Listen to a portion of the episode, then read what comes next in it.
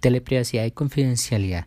Los profesionales de la psicología que proporcionen servicios de telepsicología mediante pandemia en Colombia tomarán todas las medidas necesarias para proteger y mantener la confidencialidad de los datos y toda la información concerniente a los pacientes o clientes. Tendrán el deber de informar de los riesgos potenciales respecto a la pérdida de confidencialidad.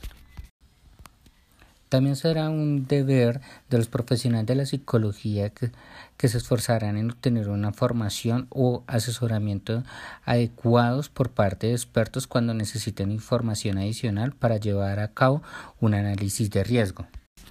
Entre estos se debe tener en cuenta que existen algunos riesgos los cuales pueden afectar la confidencialidad entre paciente y el profesional de psicología como los daños de discos duros, hacker, robo de dispositivos tecnológicos, software defectuosos.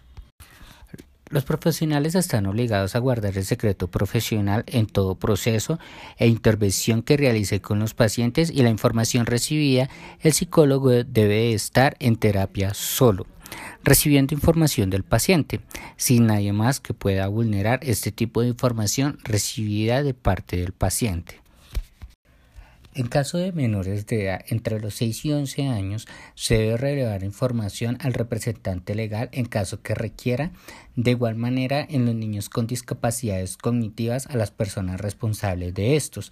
A partir de los 12 años en adelante, el adolescente será quien decide si revela o no información a sus padres. La confidencialidad de los documentos se debe garantizar incluyendo informes de test, evaluaciones diagnósticas, documentos de asesoría y consejería. Entre eso también encontramos las sesiones de terapias, etc.